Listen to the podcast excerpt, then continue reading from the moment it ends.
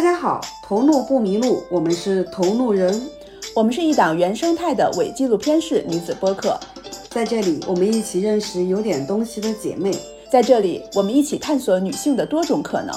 我是瓜姐，可能是北京最会传饭局的广告人，我是近期沉迷听播客和制作播客的 Sherry。关注同路人，前行路上不迷路。大家可以在小宇宙、喜马拉雅、网易云、QQ 音乐、苹果 Podcast 上关注我们，也可以通过微博“同路人 Fellows” 与我们联系。大家好，我是 Sherry。大家好，我是瓜姐。然后我们这期的主题是选男人。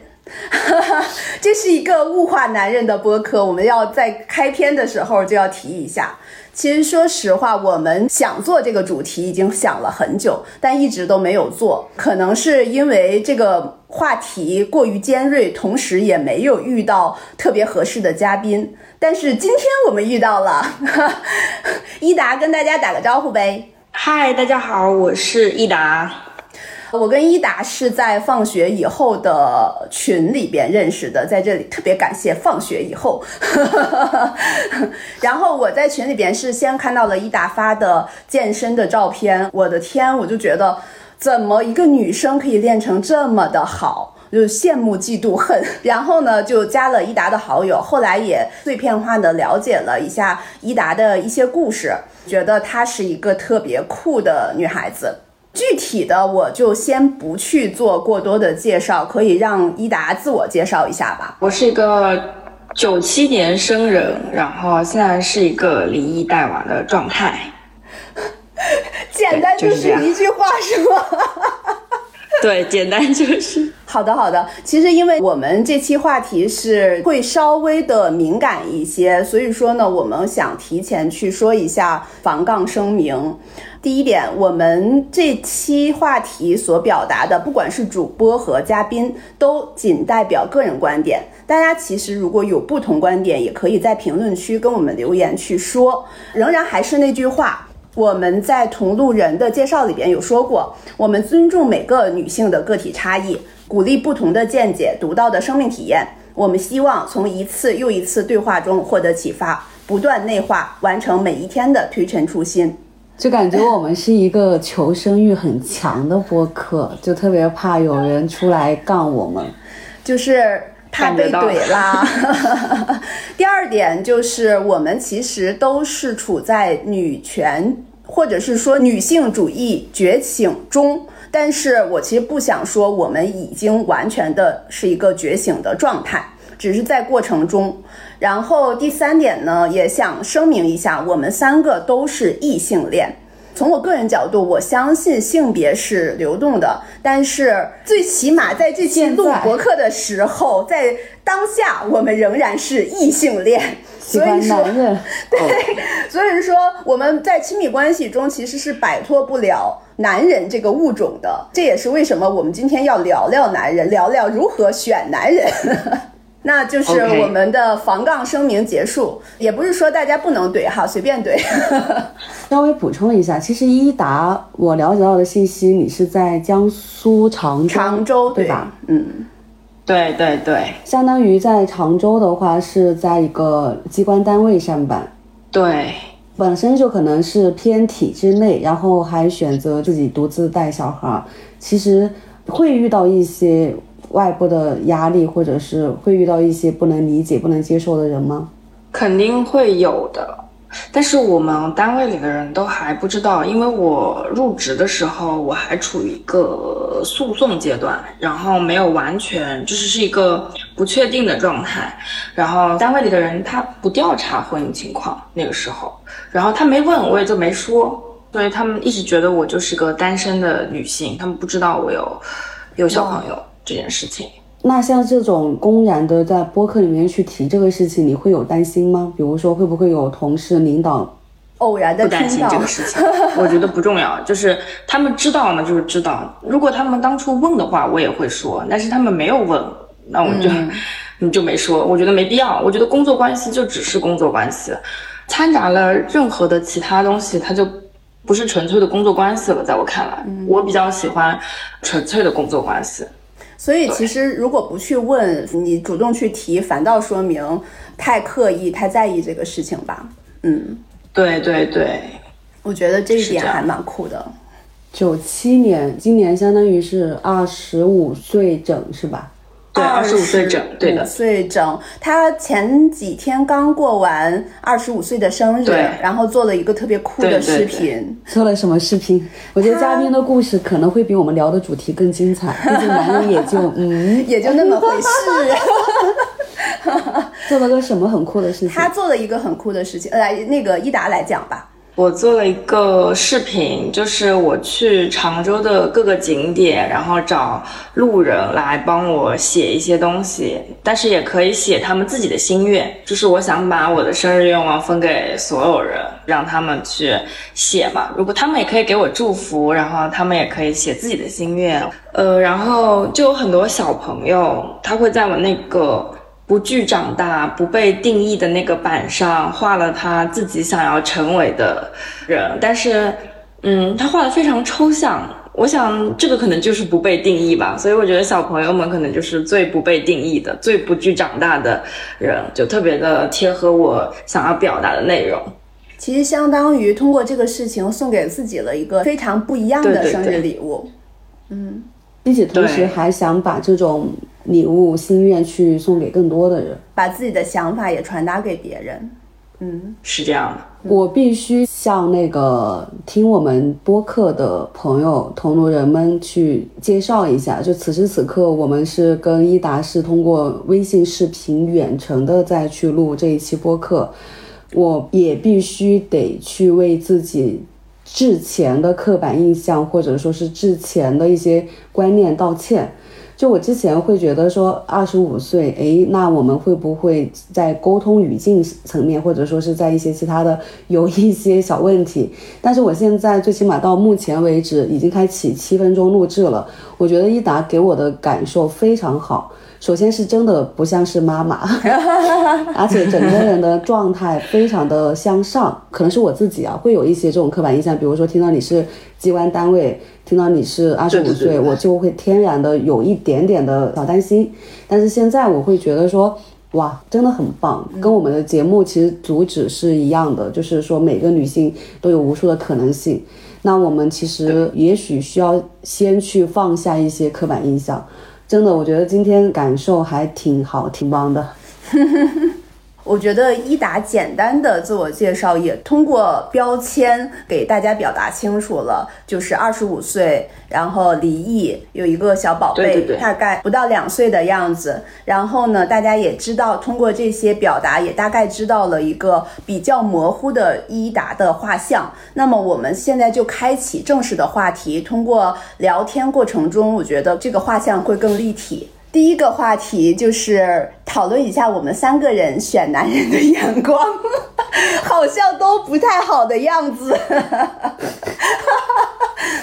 要不然，比如我为什么三十多岁了还是单身未婚的一个状态呢？比如瓜姐，我觉得，首先我自己也是离异，而且我可能比一达时间要更久远一些。我是从一五年二十三岁到一九年二十七岁，但是区别点可能就是我没有小孩儿。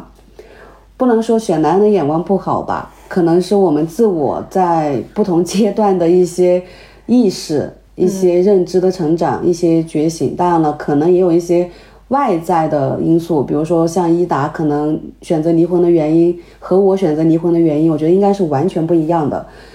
所以选男人的眼光，我觉得就还好吧。毕竟我的前夫也是被朋友和家人公认的好人。就我觉得这个不能去否认我们之前过往自己的选择，对，或者说否认我们之前过往的另一半，因为无论如何，在曾经的某个阶段，我们肯定是因为爱情，肯定是因为对这个人、对这段感情，我们是有期待的，才会选择去走进婚姻。我相信伊达应该也是这样。哇，我觉得你说的好好哦，鼓掌。不是不是，只是因为很感慨，就我从来不认为说否认过去的另一半，其实是在否认自己。嗯我们得去接受他。对，因为其实我看多了那种离了婚之后就互相指责，而且很难看的样子。我觉得瓜姐的这个状态真的，我要给你点赞。可能是因为离婚时间也太久了吧？你想，一九年到现在，我另外一段感情都结束了，更何况是离婚这种。嗯，还有就是年龄的问题吧。你在二十三岁选择去结婚，二十七岁去离婚，再到现在三十岁马上就要过完了，你去回过来看这个事情，其实是会有完全不一样的一个改变和体验。那伊达呢？你觉得你自己选男人的眼光怎么样？我觉得我当初的选择呢，完全就是因为爱情吧。我觉得一个人，我和他的遇见也比较偶像剧吧，就是那种，你觉得你看他一眼，然后你觉得你们俩就有故事要发生。就是我们姑且不论这个故事它到底是好的故事、坏的故事，它是 bad ending 或这个 happy ending 都不重要，但是它就是一个故事，它要开始了。恋爱时间也确实持续了大概有两三年的样子，确实我们是把这个故事开展下去了。年少的时候的憧憬，可能就是觉得从校园走向婚姻，从恋爱走向婚姻，从年少走向婚姻，就是婚姻是一个，在我看来，就是是我个人的一个呃选择吧。可是当真的进入这个选择了之后，你会发现跟你想的完全就不一样，有很多很多事情都不一样。但是那姑且还能够去调整也好，去磨合也好，都 OK 的。但是再发生一个节点，就是当你有了小朋友之后，当你生育了之后，那又是另一个不同的。你有很多事情会发现，那就完全颠覆了，那就完全不同了。就出现了不可调和的矛盾，然后那你就要寻找出路嘛，就是人总要去自我合理化的，人总要去找出路的，不然就死掉了，对不对？所以，那我找到的出路可能就是离婚这件事情，这个结果。嗯，所以我觉得这跟选男人的眼光并不是有太大的关系吧。哇哦，最起码在这一刻，我跟伊达的理念是同频的，就是我们不认为是我们的选择出现了问题。我相信，你是要哭了吗？好离谱，哎呦天哪！就是 赶紧擦擦。不是？我觉得离谱的是在于，我离婚的时候都没有哭过，没有，我其实离婚到现在也没有哭过，但是好像聊起这种年少时候的选择，对，年少时候的憧憬，就好想哭，看到你你哭我就很想哭，我也很想哭。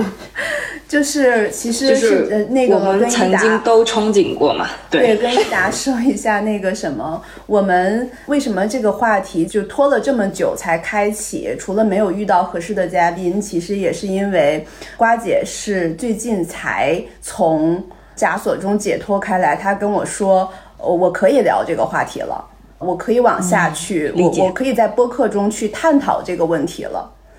就之前呃，就跟伊达一样吧，就如果没有人去问，我可能自己不会提离婚，因为我的状态，你说没有离过婚或者是没有结过婚，其实是还蛮符合的，不管是在婚姻中还是离完婚之后。而且我是在今年才意识到自己当时其实是比较过分的，我甚至还给我的前夫发过一条道歉的微信。但我的前夫也非常的暖心，他给我回的是从他离开北京那一刻起就原谅我了，就这种就很双鱼座。因为我跟他认识也是在云南大理，我最喜欢的洱海边上，从一开始到在一起，到结婚，到离婚，最起码对方我觉得没有任何对不起我的事情，对我也是特别好，甚至对我的家人、对我的朋友都是这样子的。真的太离谱了，我离婚都没有哭过，为什么今天会？你离婚的时候，你就是一个渣女呀 是你抛弃了人家，好不好？呃嗯呃，其实如果从既定事实来讲的话，好像确实是这样。就我跟益达可能不太一样的点是在这吧。因为我结婚和离婚都太年轻了，嗯，所以才会在今年才意识到自己做错了很多事情。但是只有做错了之后，你才会知道当时的选择可能是有问题的呀。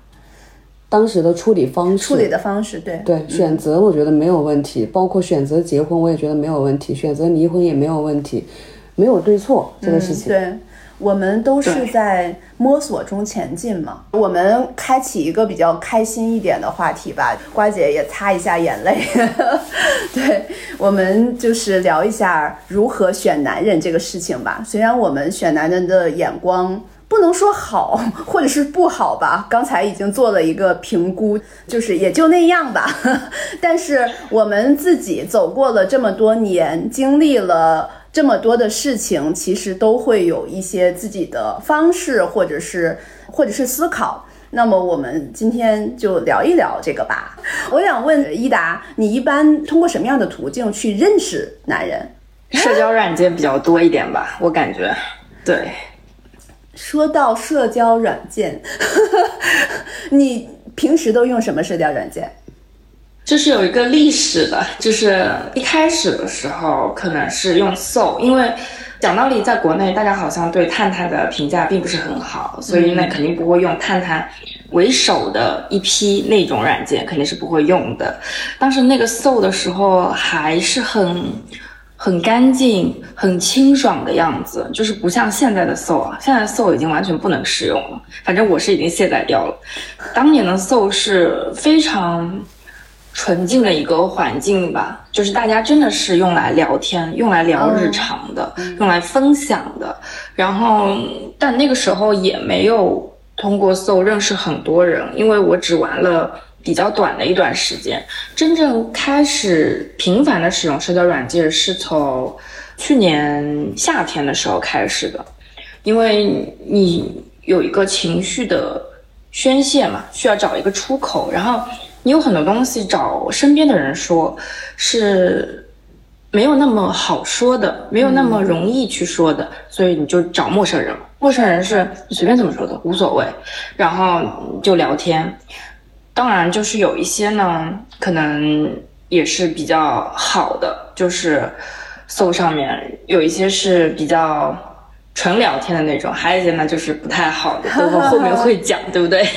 然后接下来搜卸载掉了之后，用的是那个橙，是各大播客节目都推的那个橙橙子的橙，用的那个那个，但是它节奏很慢。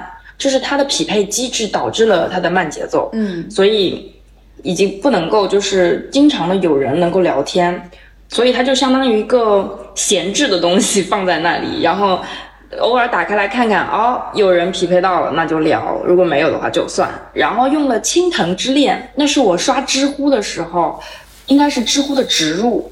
那个是一个什么？他追求的是什么？高学历、高质量的交友，就所谓的那种智性恋，是吗？他应该是抄的那个听的，对，抄的。他是也是左滑右滑那种吗？我已经不记得了。那个我也只用了很短暂的一个月，然后我就没用了，因为那上面的男生真的都太丑了。好的，我们也是看颜的。真的真的太丑了。哎，真的说起社交软件，我是在英国的时候有下载过 Tinder。然后呢，当时下载 Tinder 的原因非常的离谱，也不算离谱了，纯是为了学英语口语，为了练英语口语。这个一点都不离谱。我现在用 Tinder，经常在上面练英语口语，然后被朋友嘲讽。对啊，就是为了练英语呀。然后，然后之后回国之后，有人推荐给我了 Soul，然后我就下载了一下 Soul，但是我的体验感也是非常的不好。可能那个时候我用的时候，它已经是在后期了，就是各种奇奇怪怪的人都有。然后虽然没有卸载，但是已经极少登录了。你咋还用过其他的吗？我现在还用了哦，上个礼拜一个姐妹她给我推荐了一个软件，叫她说女字旁的她，我不知道那个软件它为什么叫她说，但是我的使用感觉就是，它好像给了一个女生特权，是给男的提问，就是在匹配之前，你可以向这个男性问两个问题，然后这两个问题就是你想问什么就问什么，然后通过男生的回答，回答的满意程度来决定你要不要跟他配对，开始聊天，是这样一个机制。就是我估计他可能也了解到，女生有的时候滑可能是只看脸或者只看身材，或者是就是第一印象就是很冲动的就滑了嘛。我估计给一个提问，就是想再多了解一步，然后多一个关卡，相当于是有那种感觉。其实我第一次用社交软件是当时我们，因为我是做广告的，当时我们是对了积木的一个营销的需求。然后呢，我们为了去了解它这个产品以及它的竞品，当时我一口气把我知道的都下载了，包括积木，包括 Soul，包括探探，就是可能风评不是很好的，还有包括一些其他的。那会儿一九年了吧，然后那会儿就是感觉，哇，积木也太年轻了吧，就感觉那上面的男生。十八十九岁都是很常见的，嗯，然后反而是三十往上的比较少，那是我对积木的第一印象，并且认为积木颜值啊各方面好像都还挺高的。然后那会儿下载 Soul 是觉得说还算是相对比较干净吧，而且在 Soul 上面，当时后续我用过一段时间，就觉得说还是认识了一些很不错，甚至到现在都有联系的男性。但是探探当时真的就是纯粹是做用户体验调研的这种，看了一下，感受了一下，就整体给我的感受不是特别好，所以就卸载掉了。我的情况大概是从给客户做竞品调研开始，去看了看大家都是怎么用的，用户是什么样的一个视角，尤其是男生跟女生之间的一个区别是什么。嗯，但我也用了积木的，嗯，对吧？积木我真的觉得颜值好像蛮高的样子。但是他假照也很多哦，那个那个有很多人。现在，呃，我是在那个，感觉现在应该要打一个小文案，叫做“谨防杀猪盘，谨防假照，谨防各种网络的这种的不好的事情发生”。那你有什么建议吗？就是怎么防杀猪盘或者啊？那太多。我们我们要现在，那我们这里先开启这个这个话题好不好？我觉得一达应该也有发言权吧。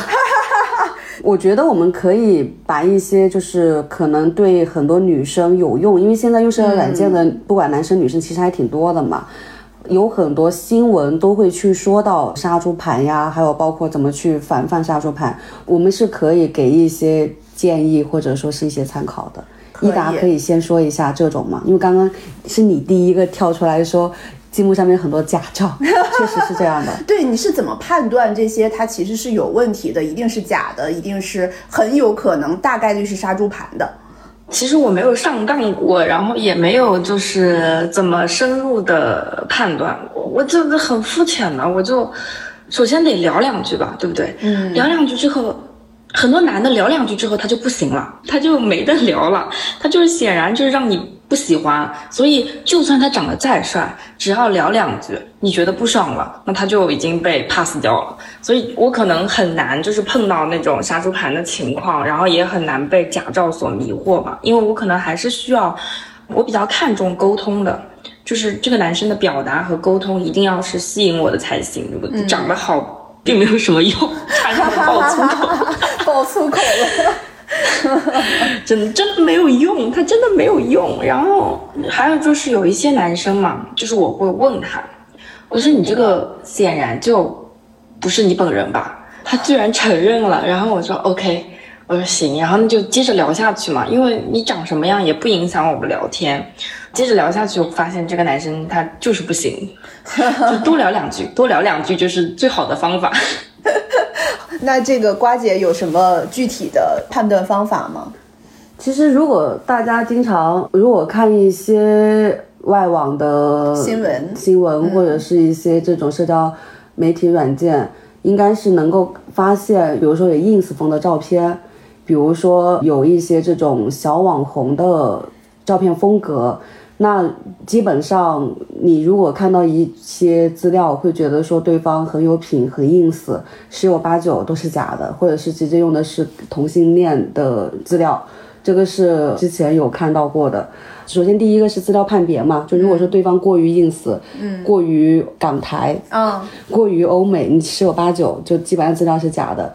另外一个就是，如果一上来就好像跟你完全匹配，就是聊的内容啊，包括说的一些事情，就戳到你的心眼里了。我觉得可能女性要稍微的警醒一下，有这么巧吗？就这个是第二个吧。第三个就是，如果说是聊了一段时间，发现自己可能已经有一点，比如说小心动、小跳跃，然后能通过什么样的方式去判断和那个什么呢？我觉得是。甚至可能会出现那种啊，我这里不方便视频，我这里网络不是很好，我现在在国外，我现在在农村，我现在在哪哪哪，那这种十有八九也都是假的，因为你想嘛，现在是什么年代了，怎么还会有因为网络问题或者是因为因为什么问题没有办法跟你去视频，没有办法跟你去联系，因为这种其实还蛮常见的。我感觉在说我，我就是经常会。我经常会说，我不能视频，我网不好，然后找这种理由就是不视频，我不喜欢视频，所以我就找各种理由推脱，然后或者就是。不见面的话，我就是推脱人家；如果要见面的话，我就会说我工作太忙了，我有太多事情要做了，我家有事儿，然后就是各种理由就推脱。但是这种一般情况下，其实是你对这种人他并没有感觉，你才会拒绝呀，才会找一些理由拒绝，是不是？不一定，就有可能是我，我就是单纯的不喜欢。这么快见面，或者是这么快视频，或者是这么快要语音啊什么的，我比较排斥这种事情。所以这么说的话，伊达还是偏蛮传统的，要循序渐进的这样的一个状态，是不是？我想说一下我最近做田野调查的结果。又用回了 Tinder，然后又下载了一下那个橙，就是会有一些人看了资料之后一定不会去选，且一定不会去，就是比如说像橙这样的 app，我可能就会去扔炸弹的。第一个就是他在第一张照片，甚至很多张照片都是在秀肌肉、秀跑车、秀豪宅。哦，这种的基本上就是有问题的，是不是？蛮有问题的，因为嗯。就是我觉得他无论是不是真的有问题，还是说他本人这样，他就是把很物质的一些东西就摆在这上边了，让你去影响你的选择嘛，影响你的判断嘛。所以说这种我一定是连聊都不会聊，直接就会不会去选。第二种就是他会在他的首页或者是说自我介绍上面就非常明确的表达自己的政治立场。我觉得这种人他一定是政治立场过激的。他一定是会把政治这个问题先当成第一位，跟人沟通的第一位。我觉得一般这种人都聊不下去，所以说不会去选。第三个就是他去遮挡面部，或者是说在照片里边是根本就没有个人照片的。我觉得这些都是他想隐藏些什么才会这样。比如说他有可能是已婚，或者是说他是上来玩一玩，或者怎么样的。要不然就是太丑、太老、太不自信。嗯，还有，嗯，第四个，他上来先在自我介绍中表明自己是非单身，然后我是来交朋友的，我是来干嘛干嘛的。这样的话，他一般就是一定是有问题的嘛。你已经表达了自己非单身，然后他的观点很明确了嘛。就是我其实是觉得有些人。嗯，比如说他会说他自己是 open relationship，然后他在社交软件上边明确自己的朋友也好，自己的妻子也好，知道这件事情，就是还算是说得过去。但是如果说我表明自己非单身，我是来干嘛干嘛的，这样的话，就我觉得问题一定非常大，所以说也不会去选择。伊达，你会有什么样的人，就是一定不会去选，连聊都不会聊的？我有一条是跟你一样的，就是那种没有正脸清晰照片的，我是不会去聊，我不会划他，就根本就不会给划的机会吧。嗯，然后还有就是我不喜欢没有详情的，就是他对自己的自我介绍几乎没有的，我不会划。我觉得这个人他没有清晰的自我认知，或者说他不愿意表达，至少是。然后一上来的时候就是。可能已经滑了，嗯，有有的时候会不小心滑到，你知道吗？就是我会忘记，我会忘记，哎，我是往左滑还是往右滑来着？我忘了，然后滑一个试试，然后就滑到这个人了。可是这个人我根本就不想滑他，然后滑到了，那就看他头两句说什么啊？对，因为有的男的真的很无聊。他太无聊了，他一上来就会说：“哇，你的身材太劲爆了！”或者说：“哇，你的身材真是太是我的菜。”就各种评价你的身材，你知道吗？我心里想说：“我还能不知道我自己的身材好吗？我要你告诉我，我真是绝了！我就这种人，我就直接喷，要么就是不理，就是就是我用不着你告诉我，我知道我好的很，我知道我优秀的不得了。”之前豆瓣嗯有一个小组吧。就是去说这些很奇葩或者说很奇怪的一些的这种的遇到的人，其实当我们自己去变成用户的时候，会发现可太多了。比如说，我们永远没有办法想象为什么真的可以这么自信。就杨幂聊的那些脱口秀，真的不是段子，就是真的很自信。真的，我们也不知道为什么这么自信。比如说，就不管怎么样啊，最起码我自己在用社交软件的时候，我放的资料都是真实的。我也会有相对详细的文字的描述和介绍，我甚至也会有关于自己的一些三观呀，或者说是一些这种精神层面的这种的文字的产出。所以我是一个，我觉得最起码是属于优质女用户吧，最起码不是那种说只有一个背影图或者是只有网图的那种。但是呢，这种情况下呢，经常就会有男性直接就。很自信，然后发一张自己的照片，就是这样的。我可以约你吗？就是类似于这样，我每次都会有一种，天呐，我就有被侮辱到哎！就我真实的觉得说我是有受到了一种侮辱，就这种感觉。就有的时候看到那种照片，然后有一次还遇到那种他再换一张图，就是就好像是换 换了一张照片，这就不是他了吗？还有就是一上来就说自己那方面很厉害，要不要试试这种？我觉得这种就是嗯，他是不是不知道什么是厉害？就还是说是因为从小看的一些无叉叉是吗？看了一些片子会给男性一种误导，就是只要怎样怎样就是厉害的表现。但是其实当我们已经活到三十岁的时候，其实是自己有评价的。哈哈哈哈哈！对的，哇，我觉得瓜姐说的是对的。瓜姐，你之前不是说你要不不要不不聊这一段吗？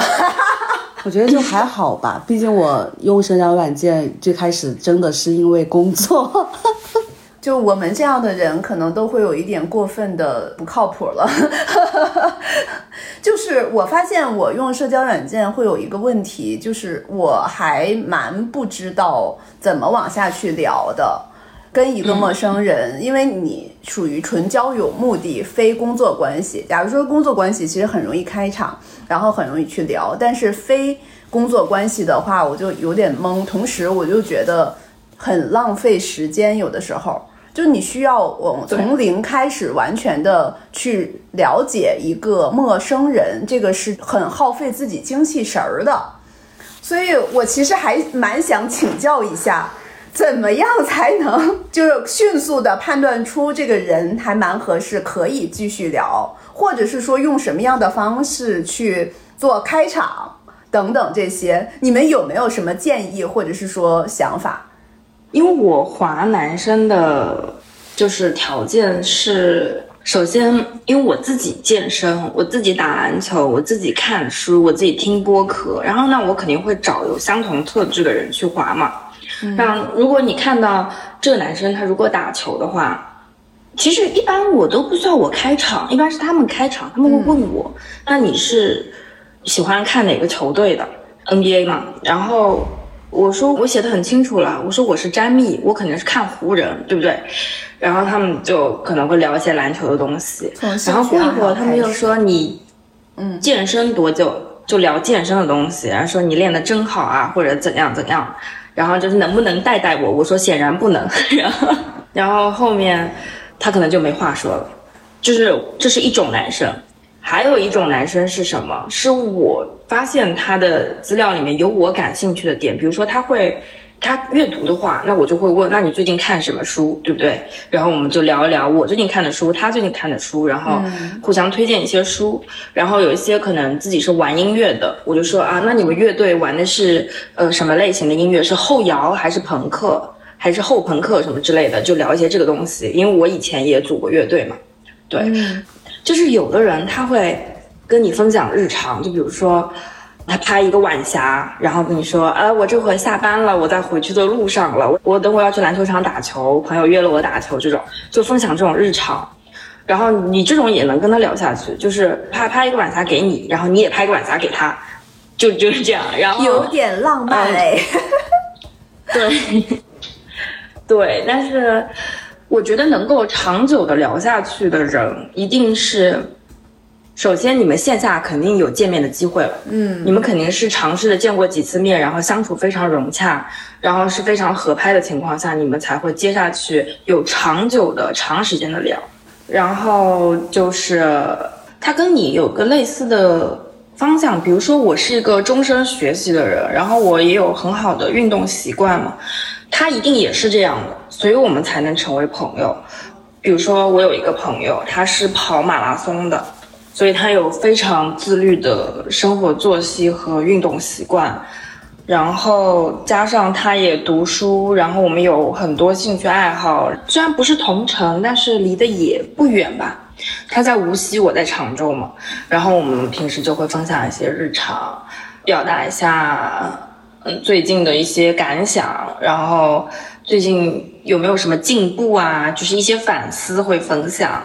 这样的话是可以聊下去的，我觉得这就是社交软件带给我的一些好处，就是可以碰到这样的人，可以成为这样的朋友，才是我继续使用社交软件的一个原因。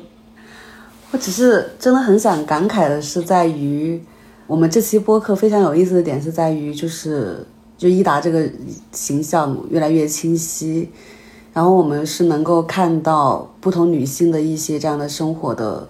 场景包括她们对精神、对书籍、对知识的一个向往，反而男人真的没有那么重要了，或者说是 我们的主题其实也没有那么的重要。就最初我设想的是会是一期比较搞笑的博客，就是大家，比如说像我自己会经常跟陈姐可能会去分享，哎，你看到这个人。太自信，怎么怎么样？但反而我觉得现在聊的这个方向更有价值。就现在跟伊达聊的这些事情，可能更有值得把它做成播客吧。毕竟奇葩的男人也好，男人奇葩的行为也好，或者说是男人自信的行为也好，不一定要通过播客这样的一个形式去呈现。我们如果这么聊下去的话，我们下一个例题就不用聊了。哎呦天哪！什么什么议题？我们下一个议题是社交媒体上边的奇葩男人。奇葩男人不一定是社交媒体。嗯，我的观点啊，包括我认为说使用社交媒体软件其实是取决于你是谁。那我在任何的平台、任何的渠道，甚至我有可能在地铁上，因为我前两天见了一个小姐妹，人家就跟我说，两任男朋友都是地铁上面认识的。哇，我觉得。不取决于我用什么渠道认识什么样的人，而是我是谁。也就是说，我先打磨好我自己这个产品。就像刚刚一达其实也说了，他是一个终身学习的人，他会有自己的运动习惯，他会有自己的非常明确的兴趣爱好。也就是说，这个产品我们已经知道是什么了。我可以基于我这个产品，我去分析我的用户画像，什么样的男人。是我这个产品能够对应得上的，是对我这个产品感兴趣的，我这个产品也会带这样的人群去感兴趣。那我们其实会基于产品有一个非常清晰明确的用户画像。当我有了用户画像之后，我举个例子，假设我的用户画像是五星级酒店的厨子，那我很有可能每天就去酒店去打卡，包括就是去说，哎，你们这边厨师长，我能不能见一下？我觉得这个菜不是很好，然后。我确认了我这个产品是什么样的，确认了我的用户画像之后，我可以去有一个非常精准的渠道去 touch 到我的这个群体。当我有了海量的数据之后，我就有了漏斗的一个模型，就可以从上面往下漏漏漏漏漏。那我最终可能就会出现一个我真正合适我这个人，而且这个人也喜欢我的这么一个伴侣。其实刚刚一达他用社交软件的一个路径心态。跟我刚聊的这一趴如何去选对象是还蛮吻合的，都是先基于清晰的知道了我是谁，我要什么样的，我适合什么样的，然后我再去找一个精准的渠道去投放，把我这个产品投出去，最终成交。哎，是这个意思吧？花姐，我想说，你好职业病啊！你把你做广告的方法论做为某个品牌。但是大部分人，尤其是我身边很多的女性朋友，比如说你问她，她们就会说看感觉啊，我不知道，等遇到了就知道了。其实都是因为可能也许对自己还没有完全清晰的认知，包括我在内。我现在你问我说要找一个什么样的，我觉得我能想到的，我最高标准，我希望对方是谦谦君子，就是有智慧的。能知道什么时候该收，什么时候该放，但这个太难了，因为我自己也没有做到。所以一达呢，因为其实对自己有一个比较明确的认知了嘛，你的期待是什么样的？我觉得这个男生他首先得是一个跟我有相似爱好，我们不说全部都相似，但至少是有部分。爱好是相同的，是有重叠的，这样我们才有共同的话题。当然，我的爱好确实广泛了些，就很难有人完全跟我不重叠。对，这就跟我之前有一个点很像，我的点叫做，我相信大家都是在红旗下面长大的孩子。很难有三观完全不一样的人，所以不要把什么善良、三观好、怎么怎么样这些当做择偶条件和标准，这就是一个人该有的东西啊，有责任、有担当，不分男女，好不好？这个东西不是我要去跟你谈恋爱的前提。瓜姐现在，我要描述一下瓜姐的画面，她在兰花指在一一二三的点，主要是因为确实见到过太多这种。奇怪的择偶观，对，难道作为一个人，所以我们现在又混在一起在聊奇葩的那个？不是，我们还是聊情感观。好，一达继续。好的，我其实会喜欢有生命厚度的人。什么样的人？怎么样去跟我刚说的怎么样解释生命厚度这个东西？就是他一定是有有一些经历在的。我不管这个经历是好经历还是坏的经历。还是不分好坏的经历，他肯定是有一些有故事的其他人没有的经历。对，有故事、有经历的人，怎么说呢？我觉得一个有故事、有经历的人，他的感觉就完全不一样，他能够给你带来的也不一样。你能够从他身上感受到很多很多类似的东西、相似的东西，你们灵魂可能契合的东西。都在他的故事里面，都在他的这个人的经历里面，都会有的。这个非常重要。有很多人其实他，也可能是因为我碰到的人太年轻，他们都没有什么经历，他们没有什么故事，他们的人生就是乏善可陈的。我不知道用乏善可陈这个词合不合适啊？非常合适。但是他确实就是跟年纪没有关系。三十几岁也有很多男性是这样的，甚至四十几岁的男性也是这样的。嗯，只是你现在恰好遇到的是二十几岁的男性而已。对他们，他们太无聊了，太没有内容了。这个人他就是没有厚度的，在我看来，嗯，他的灵魂就是薄，很薄，薄的跟纸一样，你没有那种欲望让人去阅读它。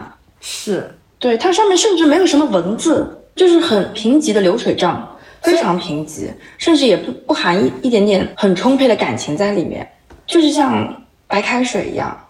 我其实遇到过很有故事的男生，但是他的故事我觉得是不能够讲的，我只能讲我和他的故事。对，用一个例子，或者是说一个，就是你之前遇到过的人来表述，乏善可陈。大多数男生都是这样，是吗？那我遇到的太少了。而且最离谱的是。有的时候你会觉得，诶，为什么同样是人类，大家能有如此大的区别？我觉得这个真的还蛮不可思议的。嗯，就比如说，尤其是现在的 Soul，你会发现很多人直接在置顶的那个文字资料里面写，反正我不太能接受的，比如说什么直接写北京土著，身份证幺幺零开头，什么家里三套房，怎么怎么样，对，就是我就在想是。真的没有其他可以拿出来炫耀的东西了吗？就我每次看到这种信息，我第一反应就是，嗯，就刚聊到乏善可陈嘛。那我其实一达，因为自己有这个阅读习惯，有学习的习惯，肯定还是希望说对方是有深度、有厚度的，这个非常能理解。嗯，要不然的话真的是没得聊。情感观这个会更倾向于内心层面的交流吧。嗯，一达，你有什么要问我们的吗？毕竟我们。怎么说呢？有比你大将近十岁的姐姐啊！我很想撞墙，没有对，然后也有就是离婚前辈。你有什么想想问我们的吗？我觉得人在有一些时间里面，可能是比较倾向于一个稳定的、温暖的一个像港湾一样的存在的。他肯定是会有这种时刻是。想要一个这样的存在，但是又有很多时候你是向往自由的，你是向往这个花花世界的，你是喜欢新事物的，然后你是喜欢有挑战的。可是这两个能不能并存呢？这难道并存了就是很多人所要的开放关系吗？然后包括我跟我一起做播客的朋友，我们有聊到这个事情，就是。这个时代就属于我们这个年轻人的时代，真的传统的亲密关系的模式，真的还适用于我们吗？我觉我觉得这个问题其实蛮蛮难回答的，但是我很想知道，我很想知道这个答案，因为现在不管是我还是 Sherry，我们的年龄和阅历还不足以去支撑回答你这个问题。嗯，但是呢，我可以用其他两个姐姐的故事或者说是观点。一个是舒晶姐姐，前两期其实有给我们去录了两期播客，是一个非常有深度、有厚度的一个姐姐。她跟她的老公，在她看来是属于完完全全的灵魂伴侣，而且是既有符合了你刚刚说的任何的条件吧，比如说共同的追求、共同的频率、共同的这种的精神层面的一些东西，以及还同时非常的有空间。比如说，舒心姐姐有提到，当时她自己去西藏藏区待一年学习佛法，那她的老公其实也是支持，也是 OK 的。我觉得这种状态是一定有的，取决于你遇到什么样的人和你们在这中间的共同的一个经营，就一定是有遇到有经营有缘分在的，所以要相信这个状态是可以的，是有的。另外一个姐姐心月姐姐，她之前我们有聊到过一个点，叫做。这个时代的女性注定会孤独，是因为大部分男性的成长的速度、空间可能跟女性并没有同频，对，也或者说没有同样的速度。就比如说，为什么我们选择离婚？我们为什么选择分手？我们为什么选择没有像传统意义上面，比如说一定要有家暴、要有出轨、要有世俗意义上面的不好才去离婚、才去分手？而每一次，可能我们都是基于自我的一些成长，那这种情况其实也是在渐渐去佐证一个东西，叫做女性也许会比男性更孤独，是因为我们在异性恋的这条路上很难、很少会遇到一样的速度、一样的频率，所以大概这两个故事吧，两个点，不知道有没有给到一达一些这样的思考，或者说是一些认知。最起码我现在自己是没有办法去回答你这个问题的，我只能说我听到过的，我看到过的，我感受到的，是这样的。嗯，明白。这个这个问题太深奥了，就感觉这一期播客怎么录成了，变成就还是去探讨说女性的可能性，或者说是异性。对。但是我我的点啊，我觉得一达应该也是一样吧，就我们还是会相信爱情。还是会愿意去憧憬，还是会愿意去遇到，还是会愿意去用我自己之前跟朋友聊的一句话来讲，我觉得我每一次恋爱都是初恋。我确实也臭不要脸，确实也做到了。对对对，我做到了这一点。我觉得我们这一点，我们三个都是一样的。我们仍然相信这个世界上还有那么一个人，相信爱情。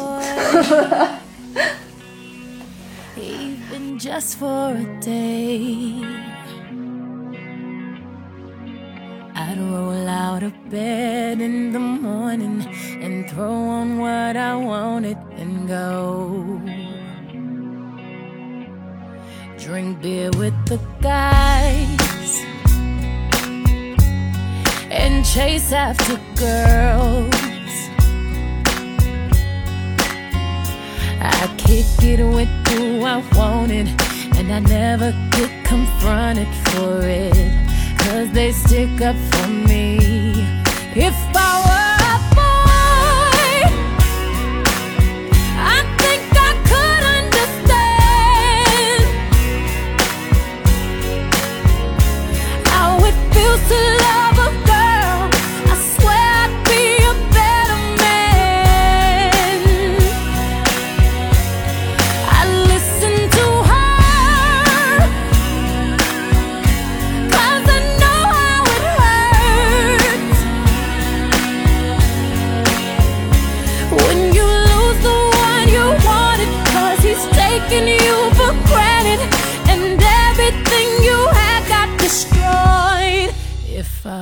a boy